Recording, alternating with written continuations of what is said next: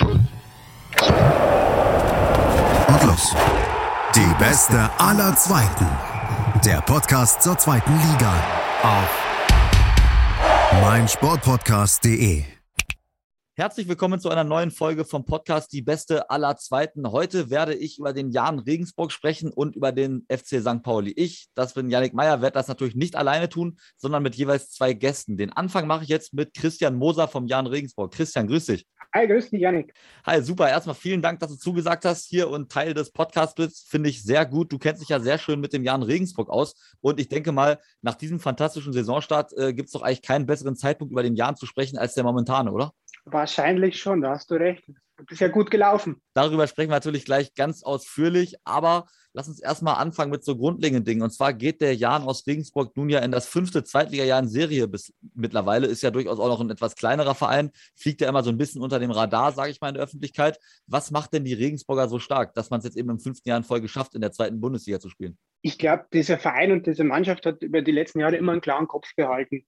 Und äh, man eine klare Zielsetzung auch gehabt, es ging immer nur um 40 Punkte, es ging immer um den Klassenhalt und, und, und auf das hat man sich fokussiert und das hat man immer gut geschafft, alles andere drumherum auszublenden. Also wenn es mal ein bisschen besser lief, ist man jetzt nicht in Höhenflüge verfallen, aber man hat auch nicht versagt, wenn es mal ein bisschen schlechter lief. Ja, und zusätzlich hat man schon auch das eine oder andere glückliche Transferentchen gehabt. Der Jan verstärkt sich immer mit Spielern aus unteren Klassen, äh, dritte Liga, Regionalliga, aus dem Ausland, zweite österreichische Liga, zweite Schweizer Liga, zweite dänische Liga, zweite holländische Liga, da war schon alles dabei. Und da muss natürlich ab und an auch mal ein bisschen glückliches Händchen haben bei, Transfer, äh, bei deiner Transferpolitik. Und das hat auch funktioniert die letzten Jahre immer mal wieder. Man muss auch dazu sagen, die Spieler wurden immer kritisch beäugt, als sie, sie, als sie verpflichtet wurden, weil niemand konnte richtig mit diesen Namen was anfangen, aber man hat immer eins bekommen. Das war der volle Einsatz. Diese Spieler wollten sich hier weiterentwickeln, die wollten äh, sich, sich und allen es auch beweisen, dass sie sich im, im Profifußball in der zweiten Liga etablieren können. Und man ist quasi mit dem Verein den Weg mitgegangen und der Einsatz hat bei diesen Jungs immer gestimmt. Und, und das Talent hat halt auch dazu geführt, dass der eine oder andere diesen Sprung sich geschafft hat und mit diesem Verein sich äh, in dieser Liga etabliert hat. Absolut, genau. Du sagst es, man hat sich mittlerweile wirklich etabliert. Wir sprechen natürlich gleich auch noch über die sportliche Lage und über die ersten beiden Spieltage. Lass uns erstmal auf die wirtschaftliche Seite schauen. Und da muss man ja sagen, wer vielleicht das Kicker-Sonderheft gelesen hat, der weiß äh, genau, dass Jan Regensburg wirklich gut gewirtschaftet hat in den letzten Jahren. Und zwar hat man in der letzten Spielzeit, die auch von Corona geplagt war natürlich, einen Gewinn in Höhe von 5,4 Millionen Euro erwirtschaftet. Das sind Zahlen, die in Deutschland im deutschen Profifußball nur getoppt werden von den Spitzenteams Leipzig und Bayern. Ist das vielleicht auch der Schlüssel zum Erfolg für so kleine Teams wie den Jahren? Ja, schon. Das ist immer ein bisschen, wie man halt Erfolg definiert. Also ich glaube, der sportliche Erfolg, der wird schon am, am, Fußballplatz entschieden und nicht in der Buchhaltung. Ich finde es immer interessant oder, oder auch spannend und ja, charmanter und sympathisch zu sehen, was mit diesem Geld letztendlich auch passiert ist in den letzten Jahren. dieser Verein hat sich enorm entwickelt. Wenn ich jetzt zehn Jahre zurückdenke, da hat der Jan schon mal zweite Liga gespielt. Damals mit, mit Markus Weinzell aufgestiegen, ich kenne ja auch noch viele. Und damals stand man auch, äh, war man auch kleiner Verein, stand zur Winterpause mit dem Rücken zur Wand, da hat man noch zwölf Punkte nur gesammelt in der Hinrunde, ging Himmelfahrtskommando Rückrunde, hat damals einen Trainer verpflichtet aus Polen, Franciszek Smuda, der hat damals die polnische Nationalelf sogar schon trainiert. Und, und als der kam, hat er erstmal schlechtes Wetter mitgebracht. Da hat es relativ viel geschneit und das hatte zur Folge gehabt, dass der Jan damals in der Winterpause einige Tage nicht trainieren konnte, weil man einfach nicht die Platzverhältnisse schaffen konnte. Also das war ein Profiverein in der zweiten Liga, der hat das Training absagen müssen oder auf Tatabahn oder in Turnhallen ausweichen müssen, weil man nicht die Infrastruktur hatte. Und, und wenn man jetzt äh, diese Zahlen so liest und man sieht, was mit diesem Geld jetzt passiert ist, da ist jetzt wirklich ein Vereinszentrum entstanden, ne, mit vielen Plätzen. Um die zehn Plätze hat der Verein gebaut. Rasenplätze, Naturrasenplätze mit ähm, Rasenheizung, Kunstrasenplätze, Hybridrasenplätze. Letztes Jahr wurden Funktionsgebäude errichtet, auch für die Jugend mit Fitnessräumen, Reha-Räumen etc. Und ich finde diesen Weg ziemlich ja sympathisch, wenn ich es mal so, außen betrachte, weil es auch nachhaltig ist. Ne? Man, man, man investiert in Beine, äh, in Steine statt in Beine und dass man dieses Funktionsgebäude eröffnet hat, ist auch der, finde ich, so einprägsame Satz gefallen. Wir haben hier Werte geschaffen, die eines Tages Auf- und Abstiege überdauern werden. Ich finde den Satz wirklich enorm sympathisch. Am liebsten würde ich ihn auf dieses Funktionsgebäude vorn drauf betonieren. Denn es ist schon so ein, so ein, so ein äh, so, wenn man das jetzt so betrachtet, aus diesem Verein ist in den letzten Jahren wirklich ein Profiverein geworden. Der Jan hat jetzt Profiverhältnisse geschaffen. Das wissen wir nicht immer ein Verein, der einfach in Profiligen spielt, sondern das ist wirklich ein Profiverein, ein professionell geführter Verein. Und, und das hat man die letzten Jahre halt wirklich zementiert mit dieser Entwicklung, die halt sehr nachhaltig geschieht. Und, und ja, letztes Jahr, du hast jetzt den Gibbon angesprochen, der ist natürlich schon auch geprägt von so einer Sonderkonjunktur. Sonderkonjunktur. Man hat im DFB-Pokal ist man relativ weit gekommen, mit den Einnahmen hat man nicht kalkuliert und dadurch ist natürlich der Gewinn ein bisschen höher ausgefallen. Genau, du sagst es, also beim Jahren läuft momentan irgendwie einiges in die richtige Richtung. Da ist momentan, denke ich mal, wirklich, dass man auf einem sehr guten Weg ist, von so einem bescheidenen Zweitligisten sich da auch wirklich zu etablieren in der Liga. Hat man ja eigentlich fast schon geschafft, jetzt mit dem fünften Jahr in Serie. Wie sieht es denn nun aus deiner Sicht aus? Also ähm, muss das Ziel für die momentan laufende Saison wieder ganz tief gestapelt werden? Man muss sagen, alles wird dem Klassenerhalt untergeordnet, was du eben eingangs auch schon meinst mit den 40 Punkten. Oder kann man auch mal ein bisschen höher gehen und kann sagen, vielleicht ist dies Jahr mal ein Mittelfeldplatz, Platz 10 oder bis 12 oder irgendwie sowas drin? Ja, man, man darf schon nicht vergessen, dass der Jan über die Jahre sich zwar jetzt immer in dieser Liga etablieren konnte, aber jedes Jahr eigentlich wichtige Akteure verloren hat, eigentlich auf allen Positionen, von Trainer bis über jede Position am Spielfeld. Der Jan ist im Verhältnis zu anderen, allen anderen Zweitligisten schon noch ein extrem kleines Licht. Und äh, der Sportchef Christian Keller, dem wurde die Frage auch mal gestellt vor ein paar Wochen beim Fangespräch. Und der hat sie ohne jetzt äh, den Fans da irgendwie groß Honig ums Maul zu schmieren, einfach wirklich auch beantwortet und gesagt, wir sind ein kleines Licht der zweiten Liga und das wird sich nicht ändern, weil der Standort einfach nicht mehr hergibt.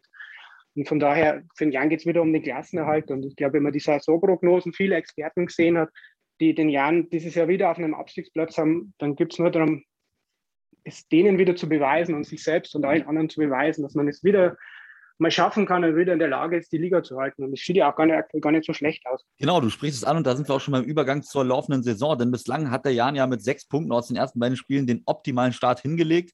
Man hat in Darmstadt gewonnen, 2 zu 0, sprich zu 0 auswärts und dann gegen Sandhausen ein sehr überzeugendes 3 zu 0 gefeiert, also auch noch kein Gegentor bekommen. Hättest du denn mit so einem Start in die Saison gerechnet? Ja, beim Jahr muss man immer mit allem rechnen, auch mit dem Gegenteil. Ähm, ja, es wäre jetzt irgendwie vermessen zu sagen, ich habe damit gerechnet, aber wenn man sich natürlich das Auftragprogramm anschaut, dann muss man so sagen, es war in gewisser Weise ein bisschen dankbar. Man durfte nach Darmstadt fahren zum Zeitpunkt, als der Verein unheimlich geplagt von Corona-Ausfällen war. Man hat das erste Heimspiel Gegner den SV Sandhausen bekommen, ein Gegner, der uns in den letzten Jahren immer relativ gut gelegen ist die dazu noch 15 neue Spieler geholt haben, die können ja noch gar nicht so eingespielt sein. Also das Auftaktprogramm war dankbar, um einen guten Start hinzulegen. Aber dass du ihn natürlich dann auch so hinlegst, wie du ihn jetzt hingelegt hast, mit 5 zu 0 Toren, das spricht dann auch wieder irgendwo für sich. Aber die echten Gradmesser kommen nur die nächsten Wochen, wenn es da hast. Kiel, Schalke, Nürnberg, da wird man sehen, wie weit diese junge Mannschaft wirklich spielt. Absolut. Außerdem haben wir jetzt natürlich noch ganz vergessen, am Wochenende gab es ein 3 zu 0 im Pokal gegen Koblenz. Was sagst du? Ist wieder das Viertelfinale drin? Leider, glaube ich, brauchst du schon ein bisschen Glück. Aber es ist mal schön, dass wir jetzt in Pokalrunde ohne Elfmeterschießen überstanden haben. Genau, und auch sehr souverän wieder zu Null gespielt. Alle drei Pflichtspiele bislang. Das sieht schon sehr gut aus, was der Jan da zumindest defensiv bislang leistet. Und wenn man sich mal in die Offensive, in der Offensive umschaut, zumindest bei den beiden Punktspielen, also in der Liga, dann fällt auf, dass die bisherigen Torschützen, äh, also dass die bisherigen Tore fünf unterschiedliche Spieler gemacht haben. Ist das vielleicht auch eine Stärke vom Jan, dass es eben viele Spieler gibt, die Tore schießen können und dass der Kader eben relativ ausgeglichen ist? Ja, wäre wär echt schön, wenn das so ist. Also wenn wir jetzt sogar noch die drei Tore aus Koblenz mit dazu nehmen, dann sind sogar acht verschiedene Torschützen. Ähm, es war letztes Jahr nämlich überhaupt nicht so. Also wenn man sich das letzte Spiel anguckt, dann war man zur Winterpause relativ sicher im Mittelfeld und ist dann in der Rückrunde absolut in diesen Abstiegskampf mit reingeraten. Konnte sich am letzten Spieltag retten. Und ein Grund war auch, weil eben es genau nicht so war. Der Kader war nicht ausgeglichen genug. Man hat in der Rückrunde diesen 21 Spielen 2021 hat man nur 20 Tore erzielen können. Von diesen 20 Toren ging 16 aufs Konto von nur drei Spielern. wenn man jetzt nur die, Rück die, die letzten zehn Spiele anguckt, oder die letzten zehn Tore, die der Jan erzielt hat, so muss ich sagen. Und von diesen letzten zehn Tore hat sieben allein der Stürmer Andreas Albers geschossen. Und wenn man jetzt noch weiß, dass das 3-0 zu letzten, am letzten Spieltag gegen ja, bereits einen geretteten St. Pauli, wenn man das mal abzieht, dann kann man sagen, die sieben Tore davor allein von denen hat nur sechs Albers geschossen. Also der Jan war zum, zur Endphase der letzten Spiele enorm abhängig von einzelnen Spielern und hauptsächlich von Andreas Albers, der so eine kleine Lebensversicherung war.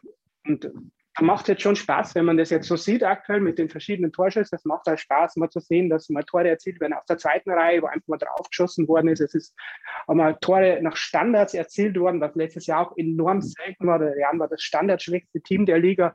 Und dann ist natürlich jetzt so ein Auftakt Balsam für die Jahrenseele, würde ich sagen. Genau, du sagst, du hast ja gerade schon mal Andreas Albers angesprochen, natürlich ein ganz, ganz wichtiger Spieler, der Stürmer von Jan Regensburg.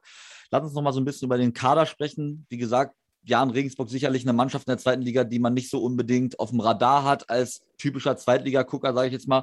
Wer ist denn für dich, wenn du mal einen herauspickst und wenn man sich ein Spiel vom Jan anschaut, wer ist denn der Spieler, auf den man aus deiner Sicht besonders achten muss? Wer ist denn der Schlüsselspieler in dem System? Das ist eine gute Frage. Also ich, abseits vom, vom Kader eine absolute Schlüsselperson beim Jan, das ist der Sportchef Christian Keller. Der ist jetzt neun Jahre dabei und der hat es geschafft, diesen Verein über diesen neun Jahre enorm aufzubauen. Ich habe vorhin schon gesprochen und zu prägen. Das ist eine absolut wichtige Person, vor allem wenn man sieht, wie viele Abgänge und Verluste der Jan in der Zeit hatte. Er war die einzigste Konstante und ein bisschen ein Fingerzeig an die Konkurrenz, was, was, was entstehen kann, wenn man so einer sportlichen Leitung einfach mal das Vertrauen gibt, über Jahre auch einen Verein zu prägen und aufzubauen und nicht beim ersten kleinen Misserfolg auszutauschen. Denn sein Weg nach oben war keine Rolltreppe. Der ist mit dem Jan auch schon abgestiegen. So ist es nicht. Wenn ich jetzt nur die, die, die Mannschaft anschaue, Schlüsselspiel, also das da ist schon die Mannschaft also an sich. Ich glaube schon, dass das enormer Zusammenhalt extrem wichtig ist ich habe, ja, Albers habe ich ja gerade schon angesprochen, ich würde den Torhüter vielleicht auch noch heraushaben wollen, ein bisschen den Alexander Meyer. Also ein absolut guter Torhüter für die zweite Liga. Ich würde sogar sagen, er gehört zu den Besseren der zweiten Liga und so ein guter Hüter ist ja immer eine Lebensversicherung. Der galt schon immer sehr talentiert, hat aber in seiner Karriere enormes Verletzungspech gehabt, war ist mal vom VfB Stuttgart entdeckt worden, konnte sich da aber nicht durchsetzen, eben wegen seines Verletzungspechs. Spielt das dritte Jahr in Regensburg, letztes Jahr ein bisschen bekannt worden, weil er halt in diesen Elfmeter Schießen in dem Pokal öfter mal äh, einen halten konnte. Aber er hat auch so immer extrem solide und stabile Leistungen gezeigt. Im ersten Jahr damals hat er sieben Mal zu Null gespielt, im zweiten Zweitliga hat er elf Mal zu Null gespielt. Und ich sage jetzt einfach mal frech, wenn er das schafft, dieses Jahr nochmal aufzubauen und noch öfter zu Null spielt, dann wird der Jan auch die Klasse wieder halten. Ja, okay, also ein absoluter Schlüsselspieler auch im Tor, Alexander Meyer. Natürlich auch auf der Sechserposition mit Max Besuschko hat man, denke ich mal, auch noch einen, den man dort hervorheben kann im System des Jahres. Die ganze, die ganze Sechs, Doppelsechs, glaube ich, ist äh, absolut Zweitliga-reif besetzt. Mit Besuschko vom Gimba, das, das, das, das, kann sich sehen lassen in der zweiten Liga. Das ist eine gute, eine gute Doppelsechs, der Jan da hat. Das ist auch ein Grund, wieso es jetzt äh, mit, mit äh, bisher gegenteillos in die Saison gestartet hat. Ne? Da hat man natürlich mit Bukalfa auch noch einen, den man jetzt natürlich nochmal nachlegen kann, ne? Neuzugang. Ja, genau, also einen jungen Spieler aus der, aus der Talentschmiede des SC Freiburg. Die sind ja auch bekannt, dass sie öfter mal, du hast das ein oder andere Talent herausbringen. Der Sprung in den Bundesliga-Kader war noch zu hoch. Jetzt geht er den Umweg mit dem Leihgeschäft über den Jahr in der zweite Liga. Ich glaube, es kann für beide Seiten ziemlich nützlich sein. Das stimmt. Lass uns jetzt nochmal zum Abschluss auf das Spiel gegen Holstein Kiel schauen. Am Wochenende ist es ja soweit, dann trifft man, du hast eben schon gesagt, muss man in Kiel im hohen Norden antreten. Was sagst du denn? Ist da sogar der neun-Punkte-Start drin oder muss man da tiefer, tiefer stapeln? Ah, neun-Punkte-Start. Ich weiß gar nicht, weil es das letzte Mal in Regensburg gab. Also äh, Kiel haben wir jetzt eine lange Historie, die sind ja mit uns damals in die zweite Liga aufgestiegen. Ganz viele Spiele, an die ich mich jetzt erinnern kann, und die waren immer unangenehm. Also gegen Kiel habe ich immer ungern gespielt. Es gibt also Mannschaften, die waren immer schwer zu bezwingen. Wir haben ganz selten was geholt gegen die Kieler. Ich glaube, wir sollten da schon tief stapeln, auch wenn, glaube ich, ungünstigere Momente gibt, nach Kiel zu fahren, als jetzt, wo du mit sechs Punkten gestartet bist und Kiel mit zwei Niederlagen. Aber es wird trotzdem nicht einfach. Und ich glaube, es wird auch keiner sich beschweren, wenn wir nur mit einem Punkt heimkommen. Abschluss der Folge. Was ist denn dein Tipp für das Spiel am Samstag? Ergebnistipp finde ich immer ganz schlecht. Ähm, also ich sage mal, diese zu Null-Serie, die kann ja eigentlich gar nicht weitergehen. Das ist ja fast schon irreal. Und da sage ich jetzt mal 1-1. 1-1, dein Tipp für den Jan Regensburg. Ich denke mal, mit sieben Punkten zum Start könnte man auf jeden Fall leben. Leben kann ich auch auf jeden Fall mit deiner Performance hier im Podcast, Christian. Fand ich sehr spannend, auch mal einen Einblick zu, äh, zu bekommen beim Jan Regensburg und ich danke dir herzlich dafür. Ja, sehr gerne. Immer mal wieder gerne. Und nach der Pause geht es dann gleich weiter mit dem Hamburg-Derby zwischen dem FC St. Pauli und dem Hamburger Sportverein. Bis gleich. Vernimmt sich, was man will, dann wilde Gerüchte entstanden. Fast nichts davon stimmt. Tatort. Sport. Wenn Sporthelden zu Tätern oder Opfern werden, ermittelt Malte Asmus auf meinsportpodcast.de. Folge dem True Crime Podcast, denn manchmal ist Sport tatsächlich Mord. Nicht nur für Sportfans. Und da sind wir zurück aus der Pause und kümmern uns nun um das Hamburg-Derby, welches ja am Freitag ansteht zwischen dem FC St. Pauli und dem HSV.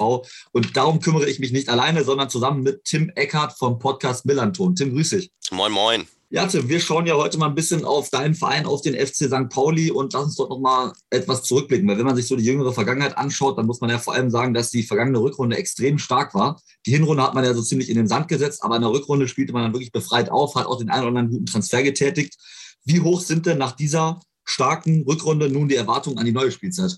Ja, ein bisschen geteilt. Also ja, die Rückrunde war enorm gut, aber es, äh, ich sag mal so, die Luft war auch am Ende der Saison dann schon so ein bisschen raus. Das merkte man schon. Dann ist mit Rodrigo Salazar und Omar Mamouche sind zwei Spieler auch weggegangen, die auch enorm dazu beigetragen haben zu der erfolgreichen Rückrunde. Und dann haben wir auch gesehen, was runtergekommen ist aus der ersten Liga mit Schalke und Werder und sieht man, kriegt man natürlich auch mit, wer dann auch drin geblieben ist. Und dann rechnet man eigentlich eins und eins zusammen und überlegt und denkt, ja, also direkt jetzt sich zum Aufstiegsfavoriten zu erklären, dürfte ein bisschen vermessen sein. Und ähm, ich glaube, auf St. Pauli sind viele froh, wenn wir endlich mal so eine Saison spielen, die wir im oberen Drittel beenden, bei dem wir mal gar nichts zu tun haben mit Abstiegsrängen. Ich glaube, das wäre wär ganz gut und das wäre auch für die Entwicklung von der Mannschaft ganz hilfreich. Und der Start ist auf jeden Fall schon mal vielversprechend gewesen. Genau, über den Saisonstart, Tim, sprechen wir natürlich gleich auch noch, aber du hast es eben schon angesprochen. Zwei ganz wichtige Spieler, die in der Rückrunde wirklich stark waren, haben den Verein ja verlassen mit Omar Mamouche und Rodrigo Salazar. Wie ist es denn möglich, dass man diesen Verlust von diesen beiden Spielern irgendwie auffängt? Ja, man muss ehrlich sagen, also so ein Spieler wie Rodrigo Salazar, ähm, den fängt man nicht auf, den der, also den gibt's glaube ich, kein zweites Mal, weil er schon speziell ist in der ganzen Spielweise, die er hat. Ähm, und ich habe auch echt, äh, nachdem man gehört hat, wie so die, die ähm, Modalitäten des Transfers zu Schalke dann von Frankfurt gewesen sind oder wie die sind, da habe ich schon gedacht, wow, das ist auch ein ganz schönes Verlustgeschäft für Frankfurt. Also der, der ist echt besonders. Also das ist ein ganz besonderer Spielertyp, der mit so ganz tiefen Dribblings gegnerische Teams komplett auseinanderreißen kann. Und den kann man nicht kopieren, da findet man auch keinen Ersatz für. Da muss man da muss man das Spiel schon ein bisschen anders machen. Der FC St. Pauli hat, ähm, das war einer der großen der groß, die großen Veränderungen, die große Veränderung, die ja letztendlich dazu geführt hat, dass die Rückrunde überhaupt so erfolgreich war, waren nicht nur gute und kluge Transfers, sondern es war auch die Umstellung auf die Mittelfeldraute. Davor hat St. Pauli erst in einer, mit einer Dreierkette versucht zu spielen und dann auch mal im 4-2-3-1 oder in, in anderen Formationen. Aber dann haben sie irgendwann umgestellt auf eine Mittelfeldraute und da auf dieser Halbposition, auf der linken Halbposition, da passte Rodrigo, also Rodrigo Salazar echt wie Arsch auf einmal rein. Das war so, als wenn diese Position für ihn erfunden worden wäre. Und da muss man sagen, da hat St. Pauli jetzt bisher noch nicht für Ersatz gesorgt auf dieser Position ist momentan Rico Benatelli, der ähm, auf der sechs letzte Saison gespielt hat, der da ähm, reinrückt, beziehungsweise jetzt die Position übernommen hat. Es verdichten sich die Gerüchte, dass Marcel Hartl aus Bielefeld zum FC St. Pauli wechseln könnte und der wäre natürlich prädestiniert, gerade für diese Halbposition, aber ist natürlich ein ganz anderer Spielertyp als Rodrigo Salazar. Gleiches gilt für Omar Mamouche, den kann man auch nicht wirklich ähm, ja, gleichwertig ersetzen. Der Verein hat mit Etienne Amenido von VfL Osnabrück haben sie einen Spieler geholt, der, was so das Skillset angeht, schon relativ ähnlich ist zu Mamouche, aber dann doch, zumindest waren das so meine ersten Eindrücke, ganz so im Tempo mithalten kann und bisher auch noch nicht so richtig nirgendwo nachgewiesen hat, dass er brandgefährlich vor dem Tor ist. Und jetzt momentan ist er leider auch schon verletzt, was er, ja, was in Osnabrück auch schon der häufiger der Fall gewesen ist. Also so richtig Ersatz für beide Spieler ist noch nicht vorhanden im Kader des FC St. Pauli. Ja, okay, lass uns den Kader noch mal so ein bisschen durchgehen. Da gibt es natürlich noch einen Spieler, der auch sehr, sehr wichtig ist, Guido Burgstaller. Ich weiß nicht, wie es dir ging, aber als der gekommen ist, dachte ich so, hm, ja, bin ich mal gespannt, aber habe ich jetzt nicht die Erwartung dran, dass der da wirklich, äh, ja, wirklich zahlreiche Tore macht. Das tut er, hat er auch wieder am Wochenende im Pokal bewiesen, hat dort auch wieder zweifach äh, getroffen, der Burgstaller. Wie wichtig ist er denn für das Team? Ja, das ist schon enorm. Und du sagst es total richtig. Als ich gehört habe, der Wechsel zum FC St. Pauli, habe ich auch, war ich auch so ein bisschen hin und her gerissen, weil natürlich klar war, der wird nicht für ein Appel und ein Ei zum FC St. Pauli gehen, sondern er wird auch einer der Topverdiener sein. Sorry, wenn nicht sogar der Topverdiener. Und ich war mir auch nicht mehr so sicher, was der bringen kann, was der leisten kann. Er hat sich dann ja auch relativ schnell ziemlich schwer verletzt und fiel dann das äh, restliche Jahr 2020 fiel er aus. Dann kam er wieder und ist nicht nur, hat nicht nur durch seine Tore einen hohen Stellenwert, sondern hat auch, ja, einfach die Mannschaft, das Team da irgendwie mitgerissen, ist sofort, ich kann das gar nicht festmachen. Also er, ich weiß gar nicht, ob er so viel redet mit seinen, mit seinen Mitspielern. Also, ja, vielleicht umgibt ihn auch einfach so eine Aura oder er zieht einfach die Blicke der Gegenspieler besonders auf sich. Das ist schon ein absoluter Führungsspieler im, im Team und total wichtiger ähm, ja, Anker, der da vorne ist, gerade für, ja, für jüngere Spieler und der den kann man, auch, auch wenn er viele davon macht, den kann man nicht nur an Toren messen. Der reißt sich auch immer richtig den Arsch auf im Spiel und das ist auf jeden Fall einer, der vorangeht. Und das, ähm, da muss ich ehrlich sagen, das äh, ist schon sehr positiv. Also der Transfer, das muss man schon wirklich sagen, der hat echt voll eingeschlagen beim FC St. Pauli. Absolut. Und er steht vor allem immer da, wo eben ein Stürmer stehen muss und macht eben die Dinger dann auch rein, eiskalt. Lass uns jetzt mal auf die Saison bislang schauen. Es sind jetzt ja drei Pflichtspiele gespielt. Ich habe es eben schon gesagt, im DFB-Pokal hat man am Wochenende 3 zu 2 gegen den 1. FC Magdeburg gewonnen. Außerdem steht ein 3 zu 0 gegen Holstein Kiel zu Buche und ein 0 zu 0 im Erzgebirge, nämlich in Aue. Wie bewertest du den Saisonstart bislang? Ja, so richtig viel kann man dazu noch nicht sagen. Also gegen Holstein Kiel wurde 3-0 gewonnen und äh, Holstein Kiel wurde auch richtig krass dominiert. Und da hätte man jetzt, könnte man jetzt schon sagen, oh ja, hier gegen äh, letztes Jahr Platz 3 so krass dominiert. Aber man hat schon gemerkt, dass bei Holstein Kiel, dass da echt eine ganze Achse an Spielern weggebrochen ist, die gewechselt sind. Jason Lee zum Beispiel, Janis Serra ist auch weg, Jonas Meffer zum HSV gegangen die Spieler, die haben da schon gefehlt. Also man hat bei Kiel schon gemerkt, die haben sie noch nicht so gefunden. Und bei St. Pauli ist es halt so gewesen, ja klar, da sind mit Mamouche und Salazar zwei wichtige Spieler weg. Aber dieses System, diese Formation, die steht und die, ähm, die steht auch weiterhin, diese Mittelfeldraute. Und das ist so ein, so ein System, was sie auch einfach abrufen können. Ja, und dann bringen die halt ihre, ihre Leistung sozusagen. Also das war schon überzeugend. Das 3-0 zu Hause gegen Kiel war auch gut, weil man ja so nach so einer Vorbereitung auch immer nicht genau weiß, wo man steht. Dann das 0-0 im Erzgebirge das war auch gar nicht so anders wie jetzt in der Rückrunde. Da hat man ja im Erzgebirge aber trotzdem deutlich gewonnen. Aber da hat man eben auch ein frühes Tor erzielt. Und ich glaube, Nürnberg hat sich vorher auch an Erzgebirge Aue die Zähne ausgebissen. Das ist ein Team, die richtig krass defensiv schon ja seit immer stehen, also die super kompakt stehen und ähm, viel auf Fehler warten der Gegner da hat der FC St. Pauli wenig zugelassen. Also das muss man auch sagen. Die haben noch kein Gegentor gefangen in den beiden Spielen und auch nicht viele Chancen zugelassen. Aber da hat es vorne halt nicht ganz so geklappt. Ist jetzt nicht dramatisch. Also ich würde nicht sagen, dass das jetzt ein großes Problem ist oder dass der FC St. Pauli jetzt richtig ähm, ja nicht so stark ist wie in der Rückrunde der letzten Saison. Ich würde sagen, solche Spiele gibt's halt und gegen Aue werden sich ganz, ganz viele Teams ja richtig die Zähne ausbeißen oder an Aue die Zähne ausbeißen. Also die sind echt unangenehm zu spielen. Deswegen vier Punkte nach zwei Spielen ist schon ein guter Start. Jetzt am Wochenende gegen Magdeburg, das war dann schon ein ähm, ja, aufregendes Spiel, weil Magdeburg sehr hohes Risiko gegangen ist und absoluten Vollgasfußball gespielt hat. Und St. Pauli hatte damit ganz schön Probleme. Also die sind da ganz schön unter Druck geraten, haben mit dem Pressing von Magdeburg Probleme gehabt, auch mit dem Aufbauspiel von Magdeburg, konnten sich dann aber auch auf einen gewissen Guido Burgstaller verlassen, der dann eben auch in den richtigen Momenten auch so, du hast es vorhin gesagt, der weiß, wo er stehen muss und der macht halt auch so Tore, die halt nur so ein typischer Torjäger machen kann. Ne? Also dann schießt er irgendwie drauf, das Ding wird zweimal abgefälscht und schlägt genau in dem Eck ein oder dann äh, nach dem Freistoß fällt ihm die Pille echt zwei Meter vor dem Tor vor die Füße so.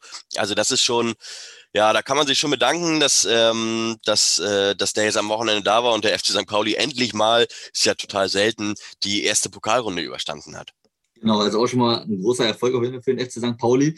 Und lass uns mal auf den Trainer blicken, auf Timo Schulz nämlich. Denn nach anfänglichen Schwierigkeiten, die man ja in der Hinrunde, wie wir auch schon vorhin besprochen haben, ja hatte, da sah es nicht gut aus um den FC St. Pauli. Da hatte man zumindest als Außenstehender, finde ich, schon fast so das Gefühl, das wird dies Jahr wirklich sehr, sehr eng werden für die Paulianer. Aber man hat sich dann hochgezogen, hat, wie gesagt, eine überragende Rückrunde gespielt und man hat das Gefühl, es passt irgendwie zwischen Trainer und Verein. Was zeichnet Ihnen als Trainer aus? Ja, wir hatten das Glück, dass wir ihn, dass wir Timo Schulz ein wenig äh, intensiver oder ein wenig sehr viel intensiver begleiten durften in seinem ersten Profijahr. Der Millanton hat mit ihm das Projekt Being Timo Schulz gemacht. Da haben wir ihn ein Jahr lang mit kleinen Podcasts immer wieder begleitet und dann das letztendlich in so einem großen Podcast-Projekt als eine Art Saisonrückblick veröffentlicht. Und da hat man schon gemerkt, dass ähm, Timo Schulz in den Gesprächen, die wir da mit ihm geführt haben, hat man schon gemerkt, dass er ein hochmotivierter Trainer ist, super akribisch arbeitet ähm, und sehr überzeugt war auch von den Schritten, die er gegangen ist und dann gemerkt hat, dass das mit dem Kader, den er hat, diesem Plan, den er hatte, das hat mit dem Kader nicht so funktioniert. Das ist einfach nicht aufgegangen. Das muss man jetzt rückblicken, muss man das schon so sagen. Also er hat sowohl von der Formation, aber auch von den Spielern her Dinge versucht, die nicht aufgegangen sind. Daraus hat er aber ganz im Gegenteil zu ähm, zu, ich sag mal, zu anderen Trainern, die dann doch re relativ verbohrt sind und versuchen, irgendwas durchzudrücken, hat er dann ähm, mehr oder minder einen Schritt rückwärts gemacht und hat das, ja, sozusagen den Kader neu bewertet und ist da andere Wege gegangen und hat dann eben die Mittelfeldraute so, obwohl er sie gar nicht auf dem Schirm hatte vorher, hat er aus der Versenkung geholt und ähm, das war dann genau die richtige Entscheidung. Hat auch viele Entscheidungen getroffen, die ähm, auch nicht so populär waren. Ähm, in der Fanszene Robin Himmelmann, der langjährige ähm, Stammtorhüter, wurde degradiert und ist dann ja auch im Winter gewechselt. Und es gab noch einige andere Entscheidungen. Daniel Bubala und Marvin Knoll sind auch mehr oder minder so rausrotiert aus dem Team, ähm, die, ja, die so ein bisschen ähm, hochgezogene Augenbrauen gebracht haben. Aber Timo Schulz hat immer gesagt, und das hat er bei uns im Podcast auch gesagt, er kann ja nicht ähm, also er muss ja maximalen Erfolg wollen und ähm, er kann ja nicht nach Popularität aufstellen. Das haut ja einfach nicht hin. Man würde mal, man könnte ja nicht dreimal absteigen und sagen, ja, wir haben aber den Torwart gehalten, den wir alle so gern haben. Und das, ähm, ja, da hat man schon gemerkt, dass Timo Schulz gerade, als es im Winter schwieriger wurde, da hat man gemerkt, dass er sich ja gar nicht so verkrümelt hat, aber dass er ja fast noch, noch ein bisschen mehr und noch ein bisschen intensiver und akribischer gearbeitet hat und da auf Fehlersuche gegangen ist und dann mit seinem jungen Trainerteam, was er hat, da voll die richtigen Entscheidungen getroffen hat. Also da ist echt viel aufgegangen und ja, menschlich ist das einfach ein sehr authentischer Typ, der ähm, weiß, wie der Verein auch tickt, weil er ja schon lange Jahre da ist als Spieler, als ja so eine Mischung aus, aus äh, Sportchef war mal, da hat er mal ein bisschen reingeschaut, U23 Spieler ist er dann gewesen und Teammanager war dann auch so ein bisschen ich glaube, in dem Jahr gab es keine genaue Jobbezeichnung für ihn. Und dann wurde er ja als U17 und U19-Trainer im Nachwuchsleistungszentrum, hat er sich seine ersten, ja, seine ersten Erfahrungen da an der Seitenlinie gesammelt. Und ähm, ja, der weiß auf jeden Fall, wie der Verein tickt. Und das ist, ja, ja, perfect match, würde ich dazu sagen. Also ähm, mit Timo Schulz, das ist das wirklich, ähm, ja, glaube ich, ist fast so der einzige Trainer, mit dem es wirklich vorangehen kann beim FC St. Pauli und der auch wichtig ist, weil er Dinge anspricht, die, ähm, die andere Trainer auch versucht haben anzusprechen. Mit Jus Luca hat's ja, hat man ja auf St. Pauli viel gefremdet jetzt zurückblickend betrachtet, gar nicht so andere Dinge angesprochen hat wie Timo Schulz, aber das eben auf eine ganz andere Art und Weise getan hat. Und da Timo Schulz aber schon lange im Verein ist, nimmt man vielleicht den einen oder anderen Schritt, das eine oder andere Wort, was er sagt, auch kritische Wort, das nimmt man ganz anders wahr bei ihm als bei Jus Lukai zum Beispiel. Und ja, ich kann mir gut vorstellen, dass äh, Timo Schulz, ja, wenn vielleicht auch nicht beim FC St. Pauli, aber dass der über kurz oder lang auf jeden Fall in der ersten Liga landen wird. Ja, du sagst es, es muss ja vor allem bei St. Pauli braucht man ja vor allem noch einen Trainer, der sich wirklich identifiziert mit dem Verein. Und das Gefühl hat man einfach bei Timo Schulz und den Paulianern, dass es da irgendwie einfach passt. Du sagst ein Perfect Match. Ich denke mal, das trifft es ganz gut. Lass uns jetzt mal auf das Spiel am Freitagabend schauen, auf das Hamburg Derby. Im letzten Jahr hat Pauli ja beide Duelle gegen den HSV gewonnen und sich so zum Hamburg-Meister gemacht. Ist das denn wieder möglich in diesem Jahr? Ja, möglich ist alles. Und ähm, ich muss ja ganz ehrlich sagen, ich bin ja gar nicht so heiß auf diese Stadtderbys immer, vor allem wenn man amtierender Stadtmeister ist. Dann brauche ich das ja gar nicht unbedingt, dass wir äh, jetzt direkt nochmal wieder die Stadtmeisterschaft verteidigen müssen. Aber ist nun mal so, Freitagabend sind auch Zuschauer im Stadion. Ähm, ja, ist natürlich alles möglich. Der HSV, muss man ehrlich sagen, der ist natürlich auch richtig stark aus den Startlöchern gekommen. Die haben sich auch gut verstärkt da. Jonas Meffert von Kiel hatten wir ja schon gesagt und, und Sebastian Schonlau in der Innenverteidigung. Das ist schon brutal gut. Also was das Aufbauspiel betrifft.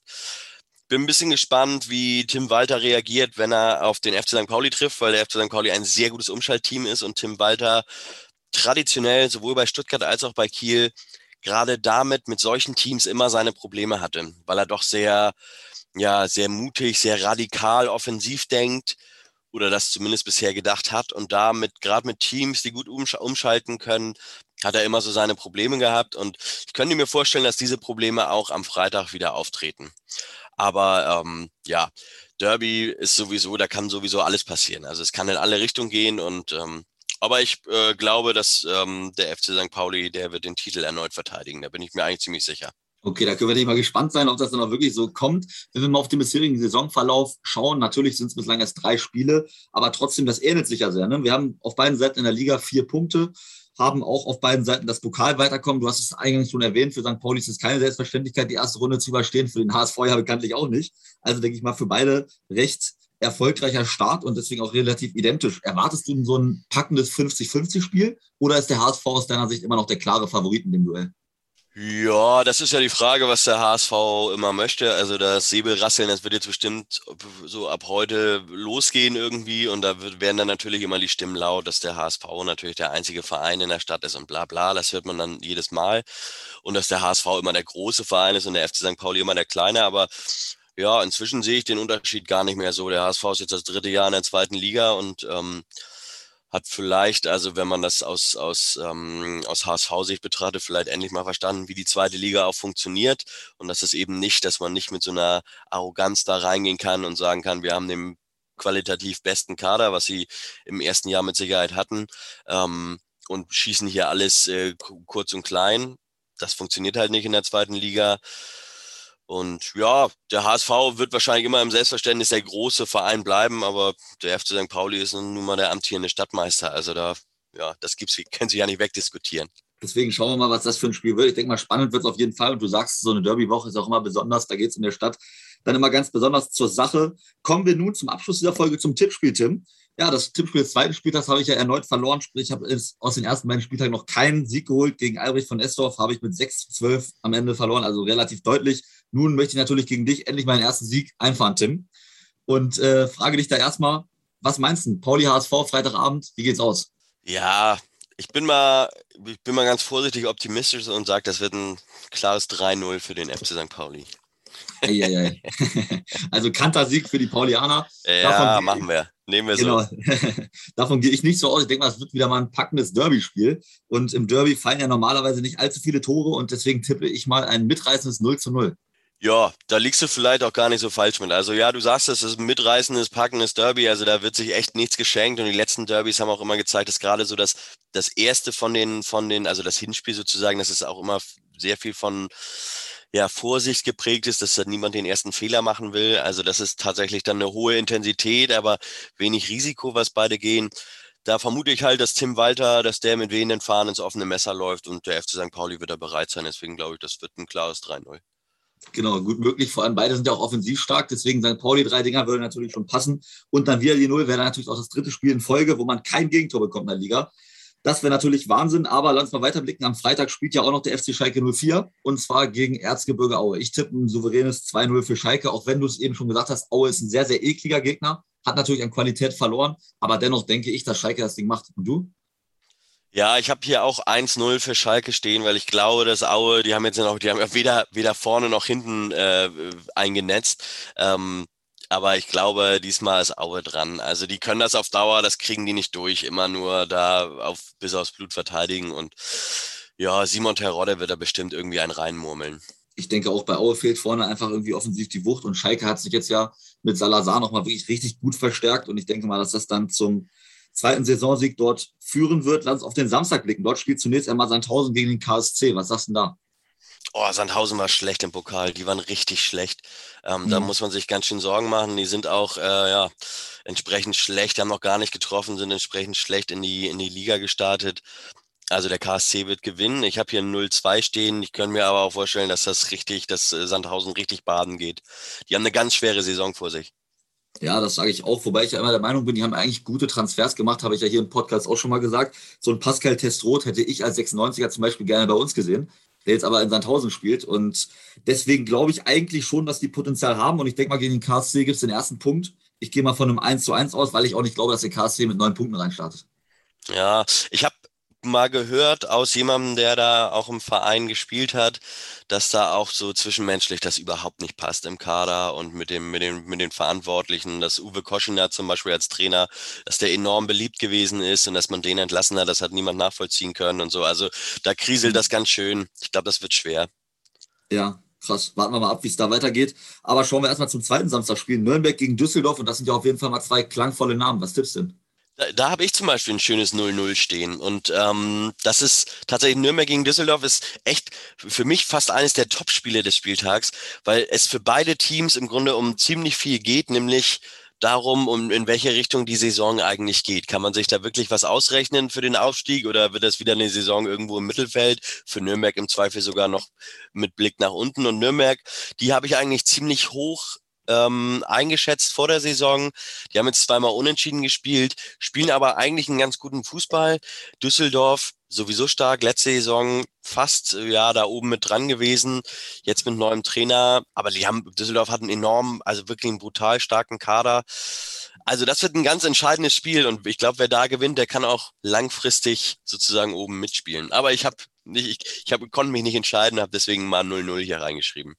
Das kenne ich zu gut, Tim, weil ich sehe es genauso wie du. Sehr wichtiges Spiel für beide. Aber auch ich gehe von einem 1 zu 1 aus, weil einfach beide irgendwie schwer zu schlagen sind. Aber beide ja, gewinnen eben bislang auch noch kein Spiel, muss man auch mal sagen. Kommen wir nochmal zum letzten Samstag, 13.30 Uhr Spiel, Kiel gegen Regensburg. Ich tippe ein 2 zu 1 für Kiel und gehe vom ersten Kieler Saisonsieg aus. Was sagst du? Ja, ich tippe 1-0 für Regensburg.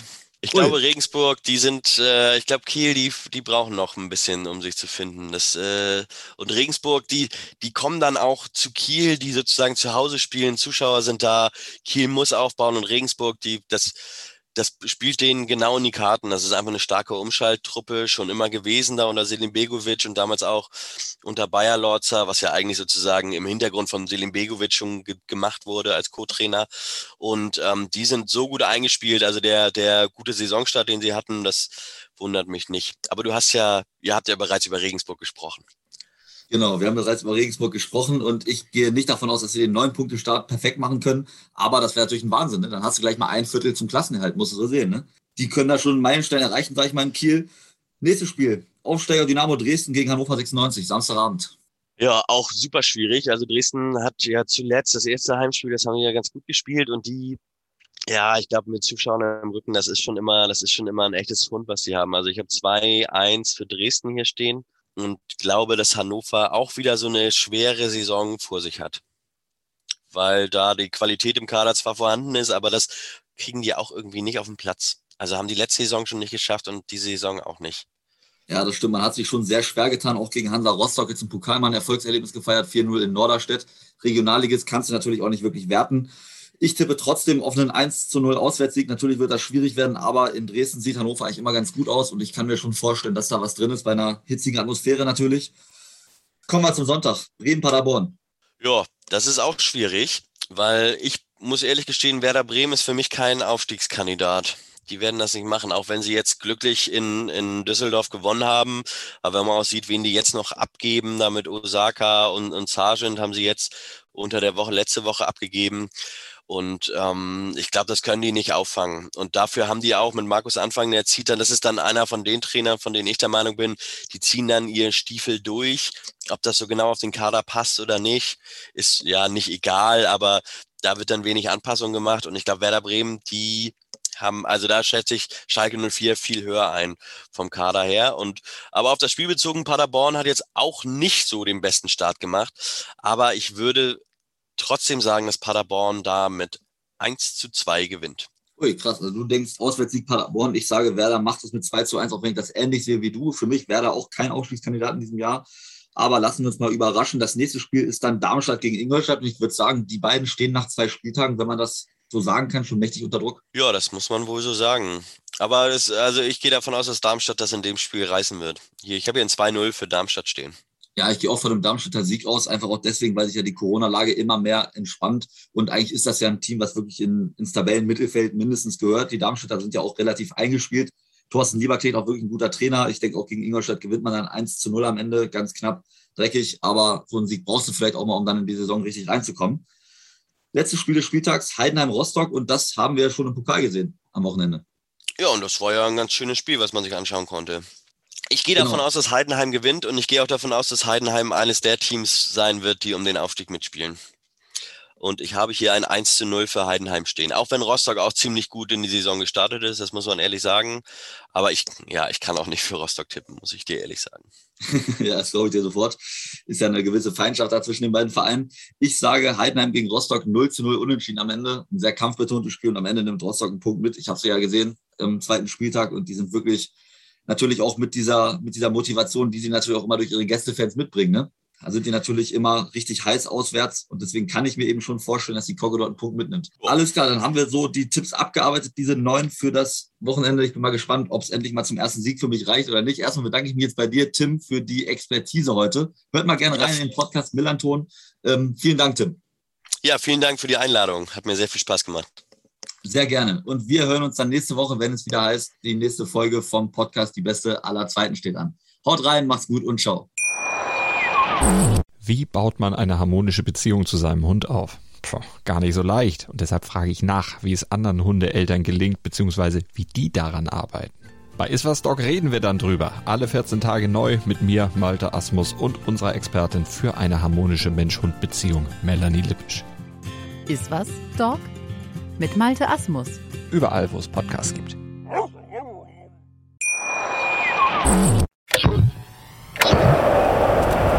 Und los. Die Beste aller Zweiten. Der Podcast zur zweiten Liga. Auf meinsportpodcast.de